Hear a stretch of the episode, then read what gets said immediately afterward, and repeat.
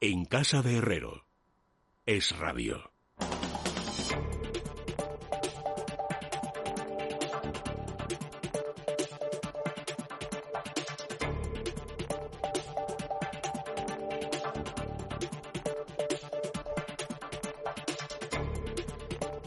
Son las 10 menos 5, las 9 menos 5 en las Islas Canarias. Ya estamos en el apartado económico con Carmen Tomás. ¿Qué tal, Carmen? Hola, ¿qué tal, Leticia? Muy buenas noches. Y con Domingo Soriano. ¿Cómo estás, Domingo?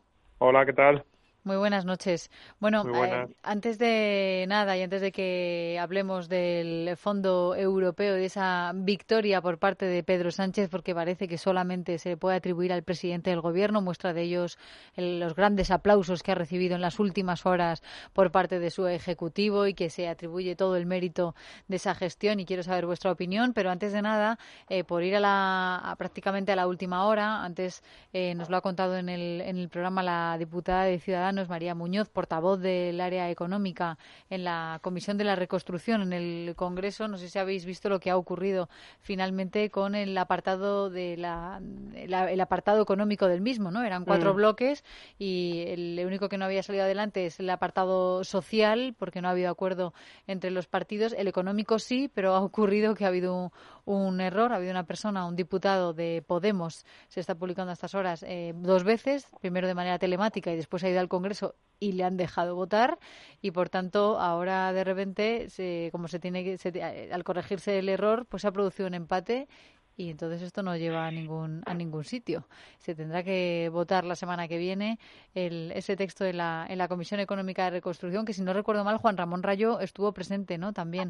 Y él pudo, hizo de ponente para dar argumentos al Congreso de los Diputados. Él, con poca fe, ¿eh? nos decía que había acudido a, pronunciar sus palabras. No me extraña, porque esto de la votación es lo de Zarrías en versión pandemia, ¿no? ¿Os acordáis que Zarrías votó con las manos y con los pies? Pues este lo mismo, ahora en versión moderna, eh, telemáticamente y presencialmente. Es una, bueno, es que todo lo que tiene que ver con la comisión esta de la reconstrucción es un pitorreo.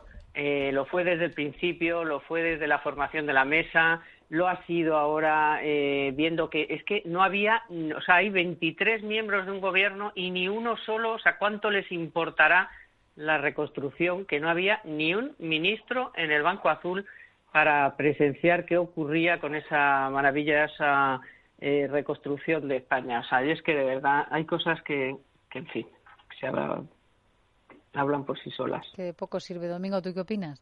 Bueno, sobre el tema del voto este, que es, pues, es muy chusco, ¿no? Este, este, tipo de anécdota, bueno, un, poco cutre todo, eh, sobre la, la importancia en sí del, del voto a favor o si sale o no, yo ahí soy bastante escéptico, porque, bueno, al final son, bueno, las conclusiones de la comisión, luego cómo eso se trasladase desde el punto de vista legislativo a los presupuestos. Eh, yo creo que si uno se lee el texto, de ahí puede salir casi de todo, casi de todo. Al final no es no, es verdad. Al final luego eso tiene que tener una, una concreción del punto de, pues eso, o, bien desde el punto de vista legislativo, con cambios o con reformas, o con una aplicación en los presupuestos, que es lo que realmente importa y eso es lo que tanto si se aprueban como si no cada una de esas partes que se han eh, llevado al pleno, pues lo que tendrá importancia es lo que luego el gobierno negocie. Por eso también ha habido un poco también de juego político estos días, pues de algunos de los socios habituales del gobierno eh, diciendo que pues que no le gustaban nada los planes, también un poco pues cada uno fijando sus posiciones para luego llegar a esas negociaciones con la posición que, ellos quieren transmitir a su electorado y con una posición más de fuerza para mm. poder conseguir sus objetivos. Entonces tampoco no le doy especial importancia, la verdad. y otra y otra cosa a tener en cuenta es que hoy eh, la que no se ha aprobado es justo la, la ponencia social. Sí. Es verdad que incluía lo de la educación y tiene otros otros, pero o sea que es que Pablo Iglesias eh, no está para nada. El pobre lleva una temporada que no sé si si mejorará pero lo de hoy la verdad es que ser vicepresidente de lo social y que justo la parte social de la reconstrucción no te salga es un poquito, en para deprimirse. Bueno, si hablamos sobre el, fondo eh, que vamos a conseguir o que ha conseguido España para hacer frente a esta crisis en los próximos meses y en los próximos años, después de un acuerdo de tantísimas horas empleadas con un presidente del gobierno, eh, Pedro Sánchez, que ha intentado vender unas bondades que no sé si se corresponden con la, con la realidad, pero que desde luego hace que el discurso político en el, en el gobierno pues tenga que ver con el marcar distancias con el anterior rescate, ¿no? El rescate de 2008, esto no es un rescate, aquí no hay hombres de negro. Em, sí, parece que nos, prestan el, dinero eh, gratis y, sin condicionalidad, ¿no? ¿Sabes lo que pasa? Que en vez de tres hombres de negro van a ser 27, ¿eh? porque van a ser los 26 socios más la Comisión Europea y luego ya para colmo también el Consejo Europeo. Eh, aquí estamos dando todo el mundo, y el gobierno, por supuesto, que diciendo que esto no es un rescate, es un rescate como la copa de un pino. Y segunda, la parte que tiene que ver con eh, lo que no es transferencias, que son eh, préstamos a devolver y con condiciones. Esto no es que te van a dar ahora los 70.000 millones, o sea, que no nos vendan motos. O sea, aquí el dinero se va a ir liberando y además, a partir del año que viene, según tú vayas presentando eh, las reformas, esas las vayas poniendo en marcha y consideren todos que estás haciendo lo correcto. Y entonces se liberará el dinero. De hecho, eh, pues hasta hay algunos fondos que se liberarán en 2021, otros en 2022 y otros en 2020. O sea, no es que le ha tocado los euro, el euromillones y ahora eh, viene aquí todos los 70.000 millones de golpe. Y luego vamos a ver cómo qué plan de reformas envía a Bruselas, que por lo visto tiene hasta mediados de octubre, pero ya te digo que eso luego va a ir, pues eso, todos tienen que ir mirando las cosas como pasando filtros y, entonces se irá liberando, se irán, liberando los fondos. O sea, que no solamente sean condicionados, sino a lo largo del tiempo y a ver cómo todo eso lo encajan en las cuentas nacionales que están como para, vamos, como para desde luego todo lo contrario a, tirar cohetes, ¿no? Domingo. Bueno, a ver, yo es que esto a mí me parece un poco un juego de trileros todo, pero trileros por nuestra parte y por la parte de, nuestros socios en la Unión Europea. Al final eh, son todos políticos. ¿eh? Yo creo esto no lo perdamos de vista porque en los últimos meses se ha eh, bueno se ha exagerado mucho el papel para bien y para mal, según quien hablas, el papel de, pues, por ejemplo, los políticos holandeses, ¿no? de Rute, eh, de Hoekstra, el, ministro de Finanzas y, de otros de los primeros ministros de la, de la Unión Europea, como si, bueno, pues eh, ellos también, o como si ellos fueran a vigilarnos especialmente. A ver, no, yo, yo no confío mucho en los políticos españoles, tampoco confío especialmente en los del norte de Europa. Sí, me gustan algo más, casi, pero es casi una cuestión de el, eh, quién es el tuerto aquí, ¿no? Pero no porque realmente me gusten especialmente. Y al final en este juego político lo que trata, lo que están tratando todos es de vender a su electorado lo que su electorado quiere escuchar. Entonces, eh, cuando decimos, no, es que los políticos holandeses van a estar vigilantes, digo, a ver, los políticos holandeses yo creo que les, les importa más bien poco lo que haga España. Lo que quieren es poder mm. venderle a su electorado que están vigilantes respecto a lo que hace España, pero no porque al político holandés ni le importe mucho ni se fíe mucho poco del, del, gobierno de Pedro Sánchez, porque esa es otra, cuando dicen, no, es que si, si, si los socios de la UE se, se, fían o no se fían. A ver, si los políticos de la UE se fiaran de España, tendrían su patrimonio, pero su patrimonio personal, invertido en deuda pública española, y eso no lo tiene ninguno.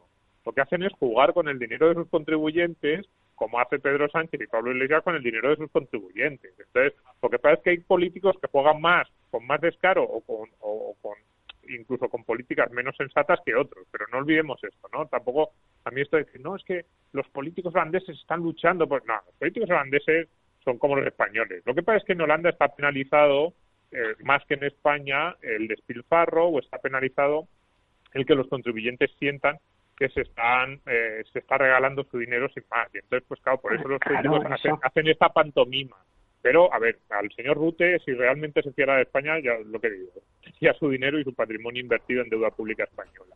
Entonces, en ese juego... Ah, perdona, perdona. No, perdón, solo, que, en ese juego este, este es el típico pacto muy Unión Europea. Muy Unión Europea porque es un pacto muy abierto que para lo bueno es pues que te genera un consenso relativamente sencillo, pero cuidado, a futuro es muy peligroso porque este es el típico pacto en el que todo el mundo quiere leer lo que quiere, o sea, lo que a él le interesa más. Entonces Pedro Sánchez lee que va a poder hacer lo que casi lo que quiere, que bueno, que tendrá que presentar así algún plan de reformas, que no podrá tocar a lo mejor del todo la reforma laboral como le gustaría, pero que más o menos el resto cuela. Y desde el punto de vista holandés, lo que ellos sienten es que van a poder controlar España.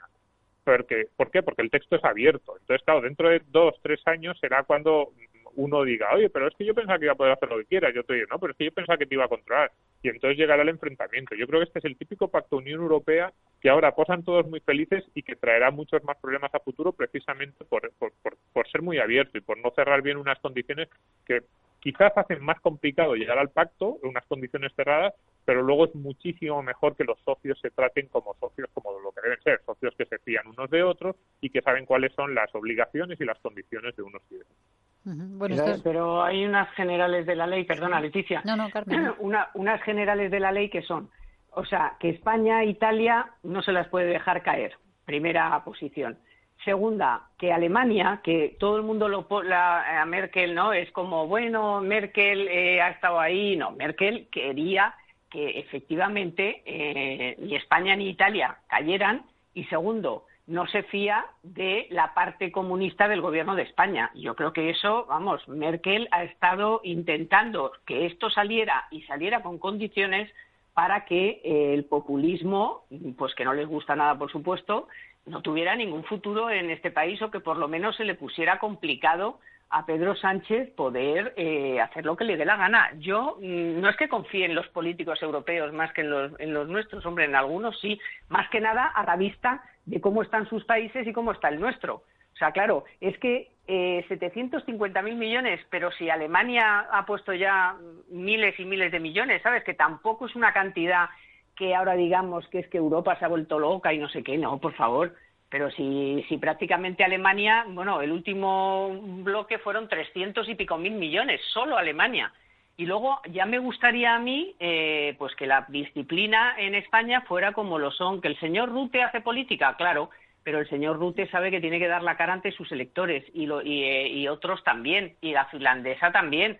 Entonces, ¿que eso, eso es política y no va a ser con el látigo? Pues no lo sé. Yo espero que sí. Yo espero que no nos suelten un duro si eso no va a donde tiene que ir. Sinceramente, confío. No lo sé lo que pasará, pero confío si yo cuando, cuando, cuando digo lo de los políticos es porque, a ver, yo creo que al final ellos se mueven, se mueven con unos incentivos similares. Entonces, cuando yo digo me fío más o menos, sí, a mí también me gustan más algunos de los políticos, pues Rute o Merkel, que eh, Pedro Sánchez o Pablo Iglesias. Sí, sí, o sea, si pudiera elegir quién me gustaría que fuera mi primer ministro, pues sí, me gustaría alguno de esos dos. No, lo que planteo es que eh, que no nos pensemos ahora que nos van a resolver los problemas desde fuera en sí mismo, porque su prioridad va a ser mantener el poder de cada uno de ellos y en esa prioridad eh, ellos saben que tienen que responder ante sus contribuyentes. Otra cosa es que a mí lo que me gustaría en muchas ocasiones es cambiar a los votantes o las prioridades de los votantes de algunos de esos países. Es decir, si estos políticos están más preocupados con el control del gasto público y también con el control de a dónde llevan el dinero de sus contribuyentes, en parte es porque su electorado así se lo demanda. Y a mí me gustaría más que esa percepción generalizada en algunas mm. sociedades europeas estuviera en España, pero ya no es un problema de políticos. Es decir, que los políticos españoles son unos derrochadores que les da exactamente igual lo que hacer con el déficit y con el gasto público y que lo que están deseando simplemente es que Europa les dé dinero a manos llenas para no hacer las reformas que deberíamos haber hecho hace 20 años, eso es así. Pero los políticos españoles en parte son así porque la sociedad española no les demanda otra cosa. Quiero decir, si hubiera una sociedad española vigilante y que les demandase controlar el gasto público y las reformas que necesita este país, también las harían, pues, más o menos con los acentos políticos a regañadientes, dando un poquito así y otro lado, pero no lo hacen porque la sociedad española no lo demanda. Pero luego, eh, sobre el tema de la reforma, o sea, la, condicionalidad y cuánto nos van a apretar las tuercas. Yo no, yo en ningún caso, esto de apretar las tuercas a mí no me gusta mucho porque en realidad aquí sí que, si acaso las condiciones que nos están poniendo es condiciones que harían que la economía española fuera mejor. Por eso algunos hemos, yo en los últimos meses he escrito varias veces, digo yo mismo porque porque es, cierto, o sea, después de esta más o menos crítica hecho así, los políticos, yo he escrito en los últimos meses que que preferiría que nos gobernase o que nos controlasen alguno de estos políticos del norte de Europa, los que tenemos actualmente. Y eso sí es cierto. Es decir, algunas de las condiciones que se intuyen parecen sensatas. Por ejemplo, la no, eh, la, que no se derogue la reforma laboral. Pero, cuidado, em, desde fuera, la visión que se tiene sobre la política de un país es muy peculiar y lo que ellos van a tratar de conseguir en España lo van a tratar de conseguir normalmente cuando alguien llega de fuera eh, lo trata de conseguir en base a dos o tres grandes golpes de efecto que se puedan vender en su país. Entonces, mm, y muchas a veces esos golpes de efectos que se pueden vender en su país, como hemos hecho que los españoles eh, hagan esto o lo otro, no es lo que más necesita la economía del país en el que interviene. Es decir, las intervenciones externas, eh, en los últimos 40 años ha habido muchas, del Fondo Monetario Internacional, el Banco Mundial, bueno, aquí en Europa con la Troika, yo no soy especialmente amigo de ellas porque al final son intervenciones con más contenido político económico y además desde actores que conocen tirando a poco la economía, la situación o las prioridades que necesita realmente un país. Es cierto que con el gobierno tan desastroso que tiene España, casi cualquier cosa que sea que alguien desde fuera les controle es bueno.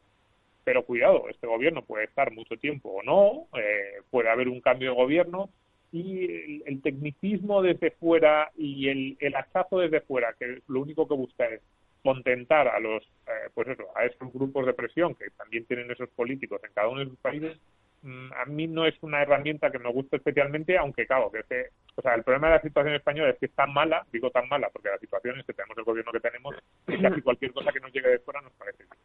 Bueno, hay una información que, que, la publicábamos hoy en Libertad Digital, en Libre Mercado, eh, a través del Financial Times, Diego eh, Sánchez de la Cruz, y que apunta a la, a la primera ministra de, de Finlandia, ¿no? ¿Lo habéis visto? A Sanna Marin, que tiene 34 mm, años, que es socialdemócrata, pero claro, de otra manera, porque ellos son más, eh, defienden más la, austeridad, ¿no? Que lo que conocemos aquí con este socialismo en nuestro país, cuando la cena el pasado domingo en la madrugada directamente después de que nuestro presidente del gobierno insistiera y pidiera más fondos, eh, ayudas a fondo perdido, ella saltó directamente a decir, bueno, que nosotros que ya hemos, hemos movido nuestras posiciones, que hemos pasado de cero a 350.000 millones de euros. ¿Y qué has hecho tú? Nosotros nos hemos movido, ahora es tu turno, ¿no? Y decían algunas fuentes a Financial Times que, que corrieron peligro ahí las negociaciones. Sí, sí, incluso Merkel y Macron eh, amenazaron en otro momento con, irse y dejar aquí de todos tirados.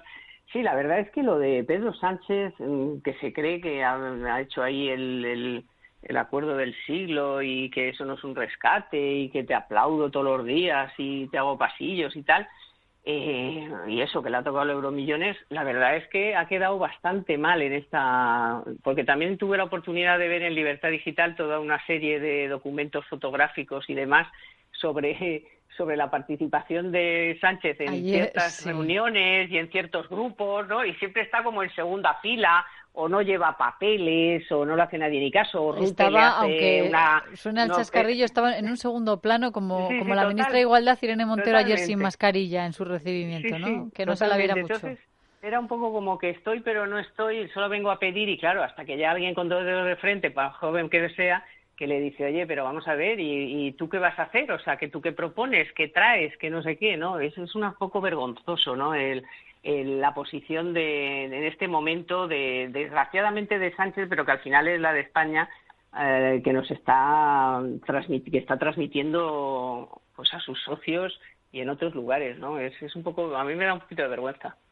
Bueno, es que además la posición de Sánchez transmite un poco lo que el gobierno es capaz, o sea, está dispuesto a dar. Es decir, cuando tú llegas a un sitio muy necesitado de la ayuda de los de, los otros y les dices, dan, por favor, lo necesito, es imprescindible, estamos en una situación dramática, que ese es el, discurso que venden Italia y España. Y entonces el que te tiene que dar el dinero te dice, bueno, pues entonces dame una serie de seguridades de que voy a recuperar, mi, en este caso recuperar, o que vas a hacer una reforma, es decir, que esto no va a ser simplemente que te doy dinero sin más. Y entonces tú les dices, no, no estoy dispuesto a aceptar ninguna condición. Cabo, desde la posición del prestamista dice, si tan necesitado estás e incluso cuando estás tan necesitado que estás con el agua al cuello, ni siquiera eres capaz de comprometerte a nada, eso, eso quiere decir que tu voluntad de hacer lo más mínimo es nula, porque claro, estás en una situación dramática y ni siquiera así estás dispuesto a conceder nada. Claro, eso da muy mala espina respecto a los deseos reales de ese deudor que te está pidiendo dinero, que te está pidiendo que le prestes o que le finances con, buenas condiciones o, o, bueno, o que le des dinero directamente pues claro, da muy mala espina de lo que ese deudor en el futuro será capaz de hacer, porque si en su momento de máxima debilidad y con el agua al cuello no es capaz de ofrecer absolutamente nada, dice, en el momento en que le dé el dinero, si te he visto no me acuerdo. Exacto, sale corriendo, coge el dinero y corre porque nos vamos quedando sin tiempo, pero solamente me gustaría un comentario de ambos, cada uno de vosotros, de máximo un minuto a una noticia que a mí me ha escamado mucho y que nos lleva hasta Alicante, donde el juzgado de instrucción número 5 eh, ha condenado por fin a una pareja de, de ocupas por haber estado 24 meses ocupando una casa en la milla de oro de la playa de San Juan de Alicante. Digo por fin, pero sabéis, eh, la multa que le ha caído a, a esta pareja, a estos ocupas, mm. es de 540 euros. Eh, Fíjate, 24 meses, 24 meses y 540 euros. Es como para, vamos, e-, ese es un asunto que habría que haber abordado hace mucho tiempo ya que no se abordó bien, que no, no, no hay material eh, jurídico. Esto se soluciona muy rápido. Esto se soluciona con una ley, una buena ley que eh, tú vas a denunciar a la policía y, y la policía en 24 horas eh, saca a esa gente de la casa. O sea, es que es una cosa tan, tan elemental que, que no, que tienes que estar contratando a unos que, que se llamen desocupas, engañando a la policía diciendo que te están robando la casa, que por cierto es un buen método, me han comentado, ¿eh? en vez de decir que te han ocupado la casa, que te están robando la casa. Y entonces ya la policía sí que entra. Entonces es todo como, pero vamos a ver, es que la propiedad privada es sagrada y esto es una cosa que hay que abordar ya. Lo que pasa es que este gobierno no lo va a hacer porque al revés, son promotores de la ocupación, que es un modo de vida. Claro. Domingo. yo, bueno, yo, a ver, cuando he visto la, el titular, los 540 euros, pensaba que sería 540 euros al mes o algo así. al día. que es de lujo la casa. Ni, ya, pero ni siquiera al día, pero he dicho, bueno, pues eso, por cada mes que hayan estado, y digo, bueno, por lo menos algo, no, no, pero luego era el, total. Y, pero sí, a ver, eh, es muy peligroso, ¿eh? porque además son casos aislados, porque en general la gente no es así, pero el, el primer paso para destruir una, una ciudad o un un entorno es empezar a permitir que la propiedad, la propiedad privada no, no se respete, porque eso al final, eh, si en un barrio de repente empieza a haber unos, unos, poquitos casos, pues la gente empieza a decir, pues aquí ya no voy, o ya tengo miedo, o para qué voy a comprar, o para qué la voy a poner en alquiler si a lo mejor me lo ocupan. O sea, empiezas a destruir una serie de relaciones económicas, empiezas a esa, la, confianza y el Estado de Derecho es fundamental. Y eso en España no se está teniendo en cuenta, con el tema de la ocupación es quizás el tema más grave, y eso a medio plazo puede ser, puede ser pues, absolutamente dañino para, para la economía, mucho más que que lo que simplemente es el porque al final son podemos pensar son casos aislados pero es que esa confianza eh, se, se, extiende muy rápido esa desconfianza se extiende muy rápidamente. Bueno Domingo que os dije un minuto y creo que os habéis pasado un poco más ¿eh? Domingo y Carmen muchísimas gracias por vuestros análisis un besito, y por acompañarnos. Y a ustedes un buen consejo si están preocupados por dónde invertir su dinero estén pendientes a lo que nos va a contar Lorena López Lobo. Qué tal Lorena así es Leticia los mercados financieros siguen volátiles grandes empresas han llegado a perder hasta un 40% y son auténticas gangas, pero la clave es saber dónde invertir. Para sacar el mejor partido a tus ahorros y alcanzar una alta rentabilidad, puedes seguir los consejos que Libertad Digital Estrategias de Inversión te traen gratis en el séptimo Seminario Económico Online en directo que tendrá lugar mañana jueves 23 de julio a las 4 de la tarde. Entra en Libertad Digital o en libremercado.com y reserva tu sitio. En casa de Herrero. Es radio.